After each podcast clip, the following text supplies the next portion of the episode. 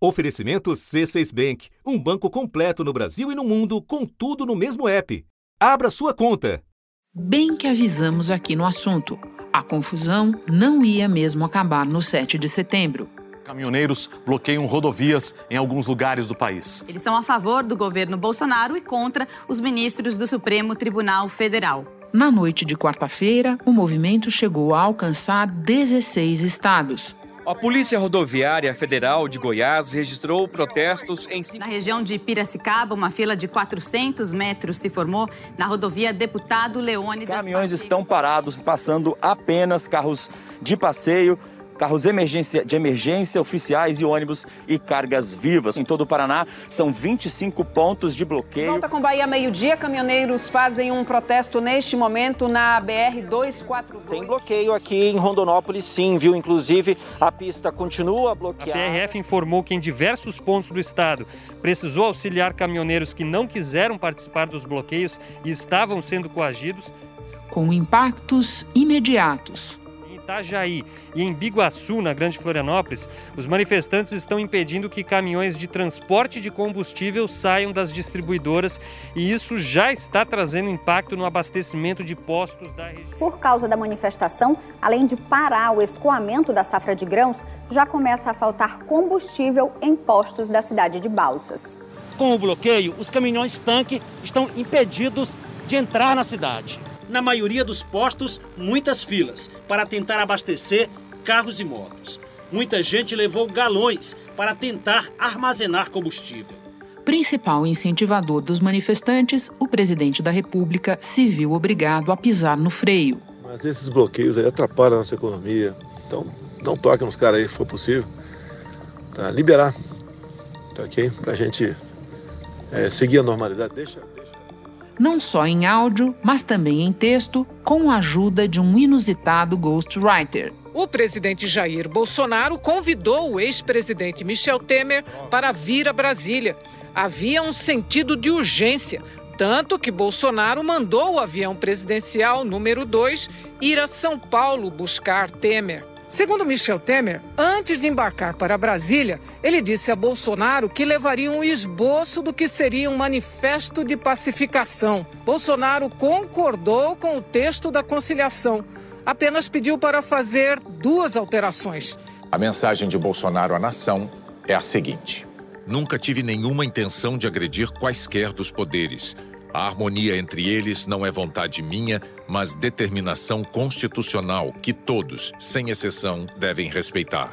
Por isso quero declarar que minhas palavras, por vezes contundentes, decorreram do calor do momento e dos embates que sempre visaram o bem comum. Em que pesem suas qualidades como jurista e professor, existem naturais divergências em algumas decisões do ministro Alexandre de Moraes. Sendo assim, essas questões devem ser resolvidas por medidas judiciais que serão tomadas de forma a assegurar a observância dos direitos e garantias fundamentais previstos no artigo 5 da Constituição Federal. A mobilização refluiu. Segundo o Ministério da Infraestrutura, a Polícia Rodoviária Federal registrou pontos de concentração de caminhoneiros em 10 estados mas nenhuma interdição em rodovias federais. No fim do dia, segundo o governo, não havia mais bloqueios. O dólar fechou em forte queda depois da divulgação do pronunciamento à nação do presidente Jair Bolsonaro sobre a crise institucional. A bolsa é o Ibovespa aqui que a gente está mostrando. Chegou a bater, olha lá, quase embaixo da tela, mas depois teve uma forte alta, passou dos 116 mil pontos. Então o Ibovespa fechou com alta de 1,72%, 115.361 pontos, e o dólar em queda de 1,96%, cotado a R$ 5,22. Mas o plano de Jair Bolsonaro e de seus apoiadores continua o mesmo. A expectativa era de que as negociações acabassem com todos os protestos. Mas na saída, os caminhoneiros disseram que o presidente Jair Bolsonaro não fez qualquer pedido sobre o fim da paralisação e reforçaram as críticas aos ministros do Supremo Tribunal Federal. Agora, muitos que participam, né, que é uma, uma reação imediata, em especial do presidente. Aí eu autorizo eu não vou sair das quatro linhas. O que eu disse, nós cada vez mais agora vamos dizer a alguns, olha, você tem que jogar dentro da quarta linha também, senão vai dar ruim, pô, vai dar problema.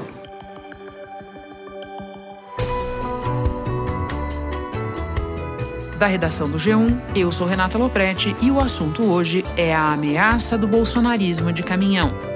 Dois convidados neste episódio: o economista Cláudio Fristac, presidente da Interb Consultoria, e o jornalista Valdo Cruz, colunista do G1 e comentarista da Globo News. Sexta-feira, 10 de setembro.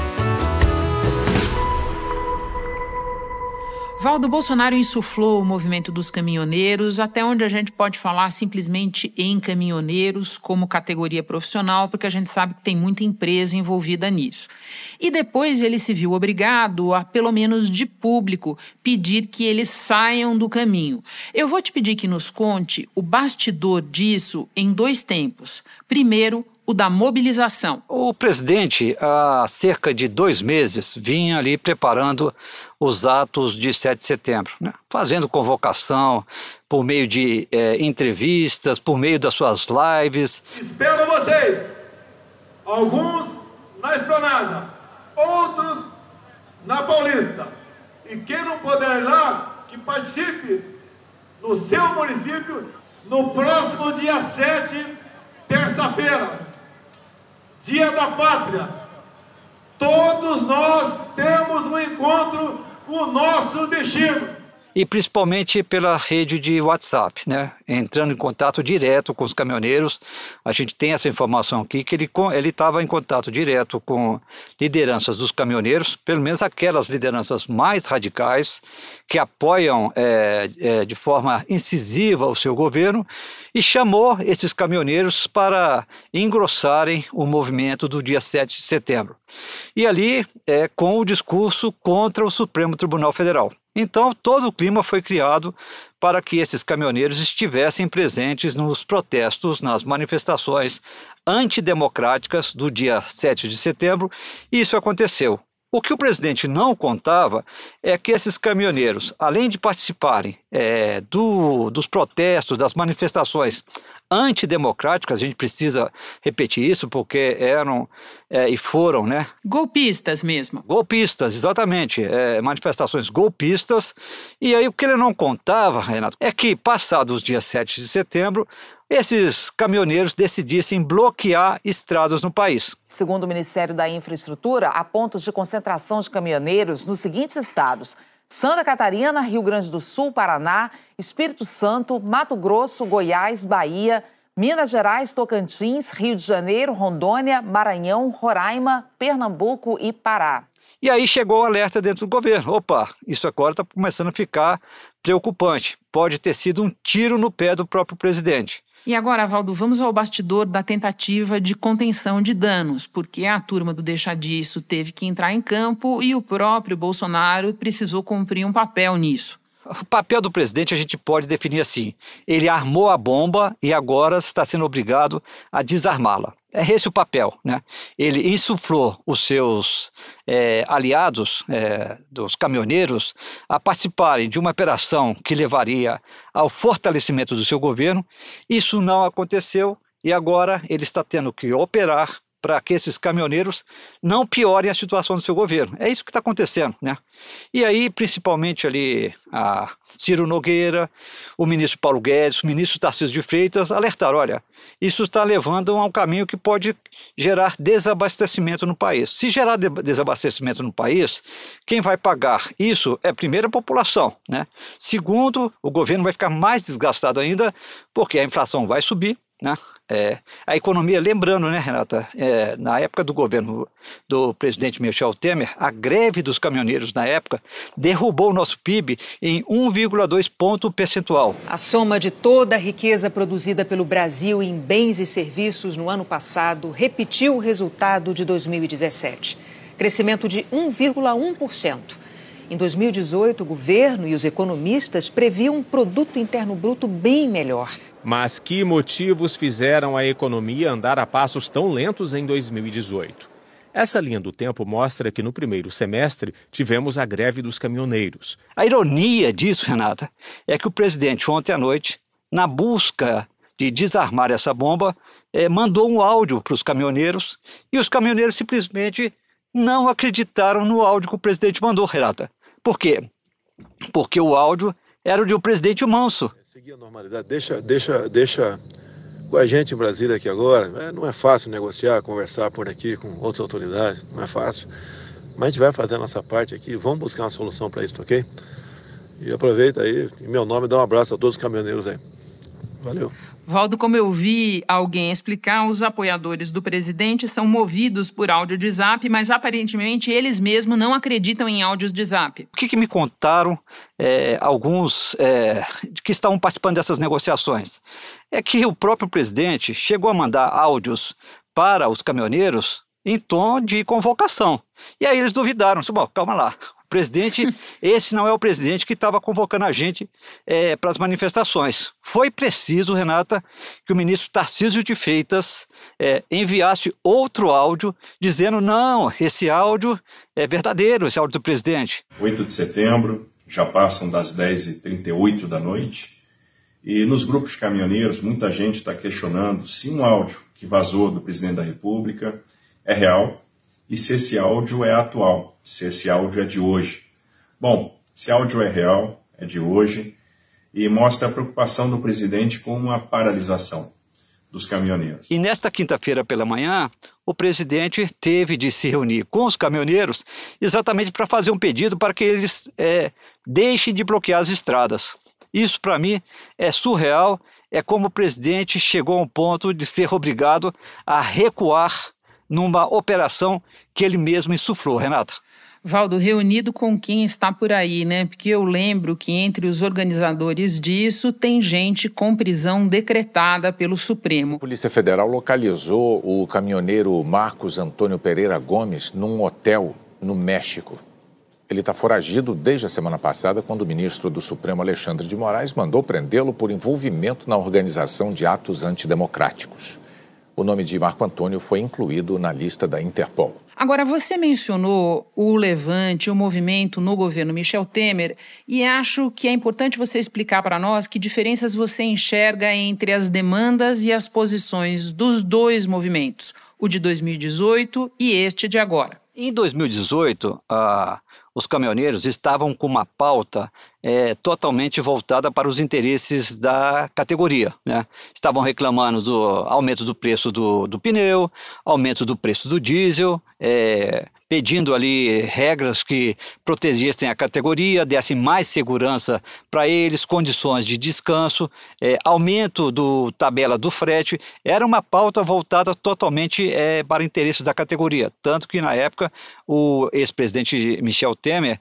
acabou concedendo um subsídio para o preço do diesel, que vigorou até o final de 2018. Agora, é, nesta quinta-feira, pela, pela, no início da tarde, quando as lideranças dos caminhoneiros deixaram o. E vamos destacar, né, Renata? Neste caso, não é, é. Há uma divisão dentro da categoria. Nem todos estão concordando com esse movimento de paralisação. Né? Não é uma posição unânime da categoria. Pelo contrário. E aqueles que estiveram com o presidente são aqueles mais radicais, aqueles que apoiam mais cegamente o presidente da República. E eles deixaram a audiência com o presidente é, dizendo o seguinte: olha, nós não estamos aqui por uma pauta é, de interesse específico da categoria.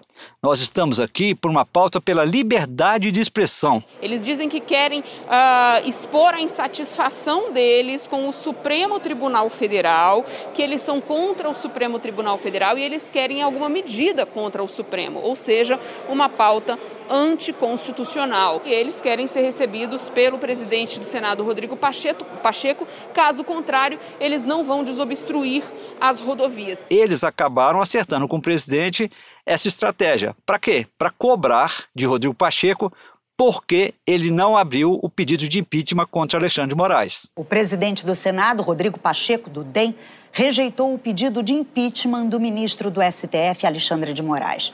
Na decisão, o presidente do Senado se baseia num parecer da advocacia do Senado que considerou o pedido feito pelo presidente Jair Bolsonaro improcedente. Há também um aspecto importante, que é o da preservação de algo fundamental ao Estado de Direito e à democracia, que é a separação dos poderes. Agora, parando um momento, Valdo, para analisar o papel do agro nessa história. Neste momento, os ruralistas estão pedindo ao Supremo, na prática, que limite a possibilidade de demarcação de terras indígenas no julgamento do marco temporal. Ao mesmo tempo, parte do setor está envolvida até o pescoço nesse movimento que pede nada menos do que o fechamento do tribunal. Como é que ficamos, Valdo? Primeiro é porque também há divisão no agronegócio é, neste momento. A gente lembra que na semana passada, sete entidades do agro, agronegócio que se classificam como agro, agronegócio moderno, eles divulgaram uma nota diante da tibieza da, da, da Fiesp, antes do movimento titubeante da Fiesp, que preparou um manifesto em defesa da democracia, depois recuou. Na nota, as entidades tornam pública a preocupação com os atuais desafios à harmonia político-institucional e, como consequência, à estabilidade econômica e social do Brasil. As entidades dizem ainda que o Brasil é muito maior e melhor do que a imagem que tem projetado ao mundo e que isso está custando caro e levará tempo para reverter. Assinam a nota, entre outros, a Associação Brasileira do Agronegócio, a Associação Brasileira dos Industriais de Óleos Vegetais e o Sindicato Nacional da Indústria de Produtos para a Defesa Vegetal. Mas você tem outra, que é principalmente dos produtores ali da fazenda, né? É, como, por exemplo, a ProSoja, do Antônio Galvão, que esses estão ao lado do grupo radical aliado ao presidente da República. Esse grupo quer o fechamento do Supremo. Esse grupo participou e financiou é, essas manifestações que ocorreram é, no dia 7 de setembro. Então, até aí, você já observa, Renata, um certo distanciamento de um grupo do próprio agronegócio que defendeu a eleição do presidente Jair Bolsonaro e que agora se distancia um pouco dele, pelo menos uma ala do agronegócio se distancia de Jair Bolsonaro também, Renata. Por fim, Valdo, nós estamos conversando na tarde de quinta-feira, quando o movimento dá sinais de refluir em algumas regiões do país, e, no entanto, tem gente na esplanada, como você mesmo disse, que resiste. Já dá para enxergar algum esboço de desfecho, pelo menos para este capítulo da crise? Tudo indica que, até por interferência do presidente da República, que percebeu o erro que cometeu e que poderia estar dando um tiro no próprio pé, é, alguns parlamentares definindo, inclusive, é, como Baleia Roça, como um tiro de fuzil no pé, é que a tendência é desse movimento refluir. Primeiro, porque é um movimento que não une a categoria. Segundo, aquele que estava liderando o movimento, o presidente Jair Bolsonaro, começou a recuar. Vamos lembrar que está começando a gerar até um racha dentro desse próprio grupo. Aquele Zé Trovão, que está foragido e que foi localizado agora no México, já começou a divulgar mensagens mandando os caminhoneiros tirarem faixas de apoio a Bolsonaro é, dos caminhões porque depois que Bolsonaro soltou aquele áudio pedindo para que eles recuassem, eles falaram: mas esse não é o Bolsonaro que a gente estava defendendo. Nós fomos para as ruas defender a bandeira do presidente, fechamento do Supremo. E agora, Renato, o que aconteceu é que no, na, no 7 de setembro, se o presidente tinha condições de dar uma demonstração de força, não levou a quantidade de manifestantes que ele esperava. E ele perdeu o controle do próprio movimento que ele criou no caso dos caminhoneiros.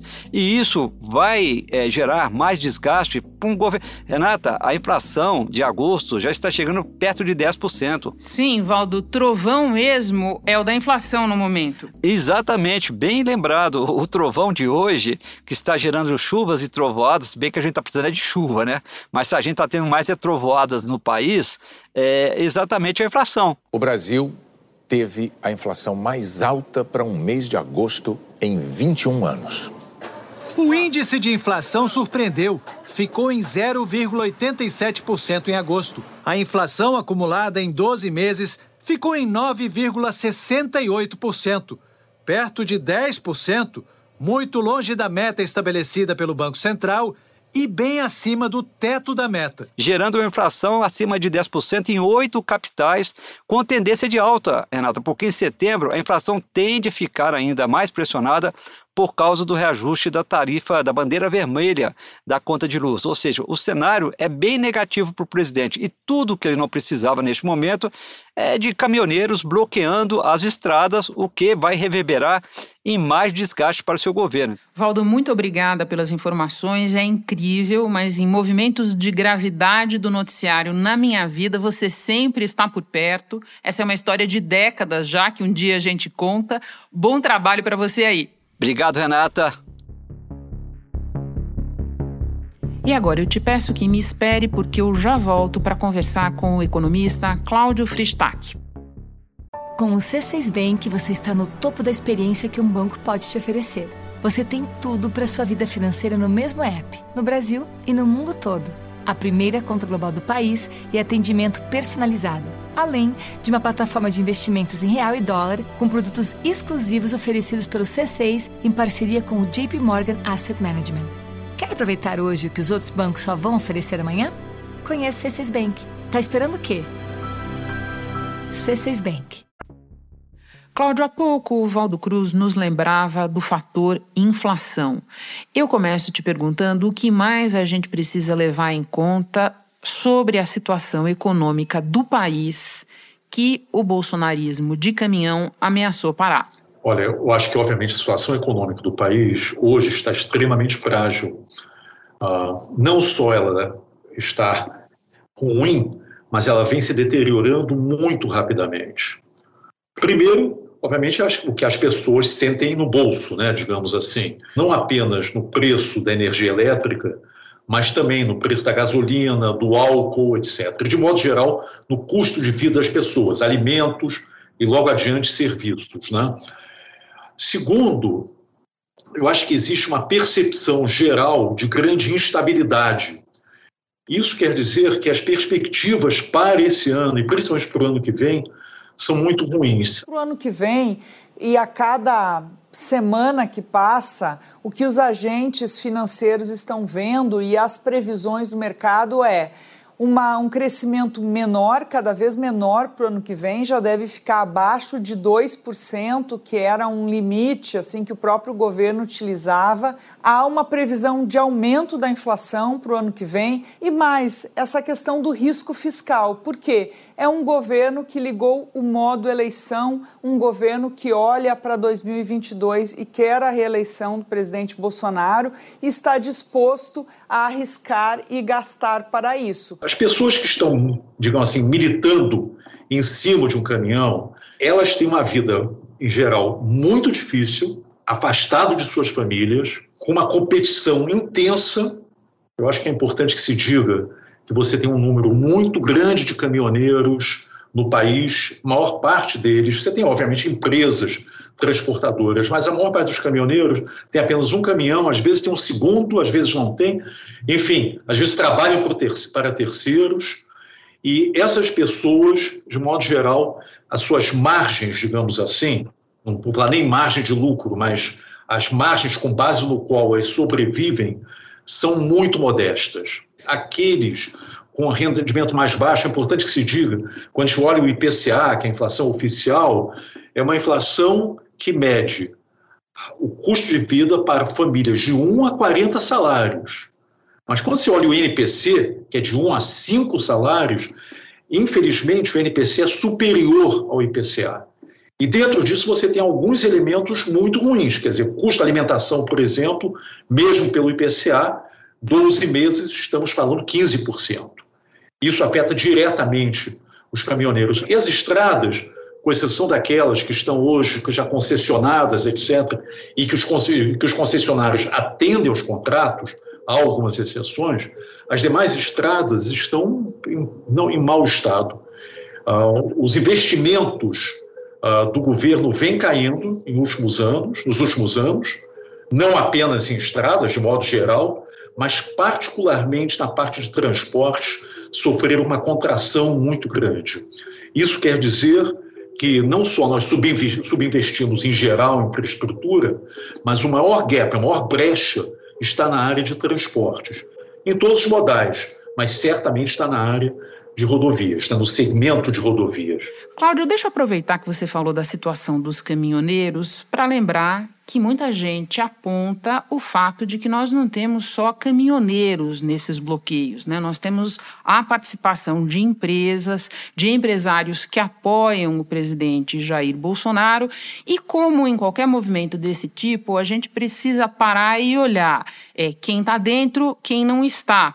Quando você compara com o movimento de 2018, o que, que você diria para a gente agora sobre essas clivagens? Em primeiro lugar, o movimento 2018 ele tem um componente econômico mais forte, particularmente na discussão dos combustíveis, o preço dos combustíveis para os caminhões, né, óleo diesel, etc. Os preços, os pedágios, havia toda uma discussão em termos de número de eixos, etc. Enfim, se podia dizer que a motivação econômica era determinante, ainda que havia também uma certa motivação política. A pauta dominante ela é política. Além disso, é o seguinte, é importante se diga que esse é um movimento extremamente fragmentado. Sim. O setor dos caminhoneiros é muito fragmentado, tem muitas lideranças.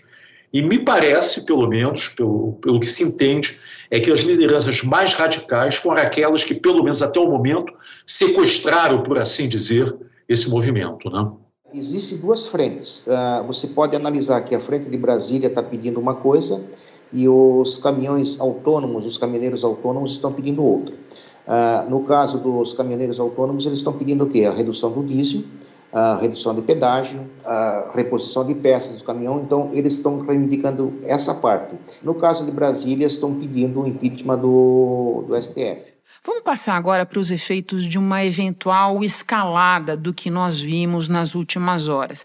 Você pode explicar para o leigo por que qualquer pessoa de juízo liga o alerta quando se fala em paralisações de caminhoneiros no Brasil? Olha, Renata, acho que em primeiro lugar é o seguinte: paralisação de caminhoneiros em qualquer lugar do mundo é algo que gera, digamos assim, o sinal de emergência, não apenas para governos mas para as famílias.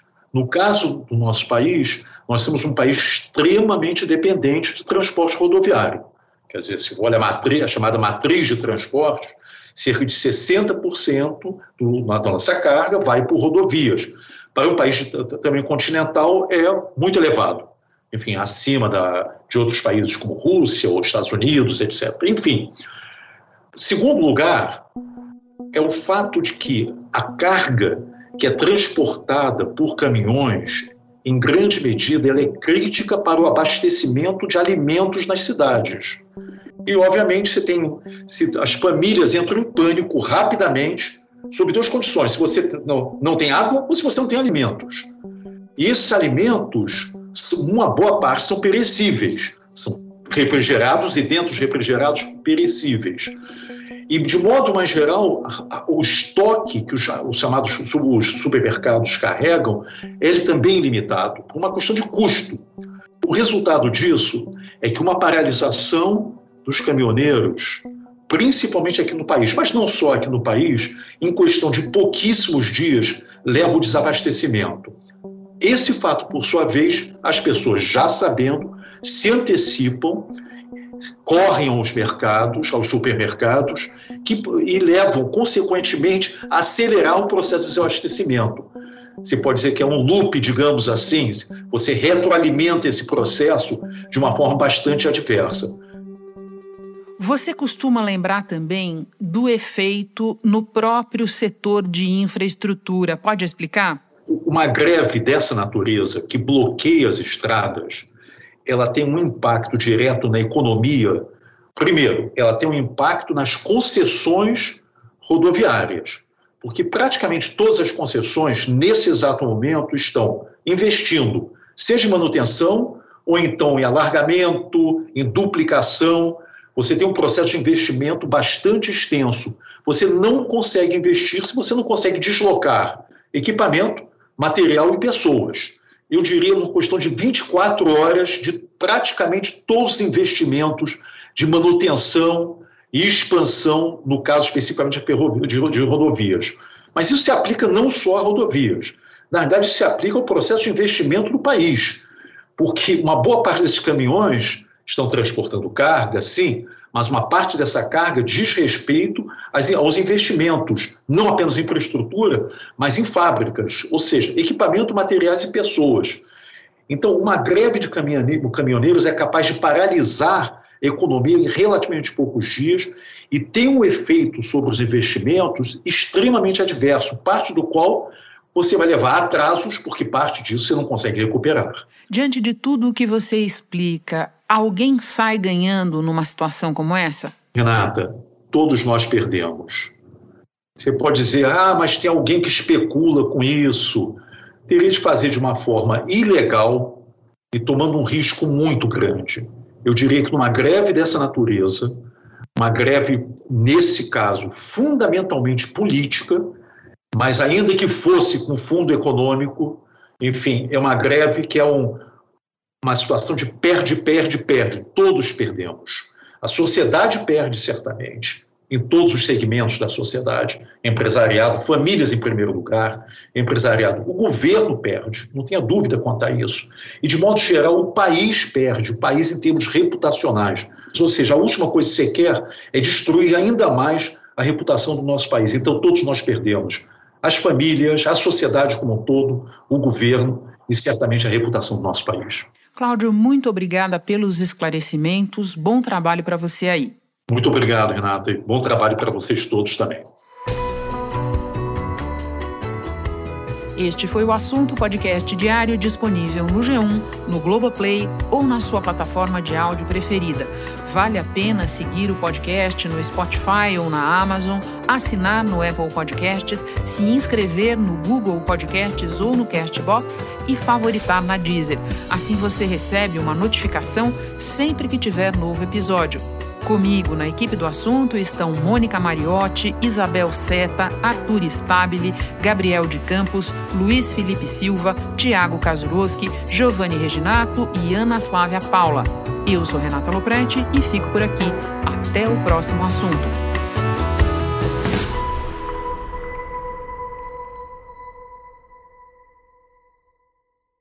Você no topo da experiência financeira que um banco pode oferecer. Escolha um banco completo no Brasil e em qualquer lugar do mundo. Abra sua conta no C6 Bank.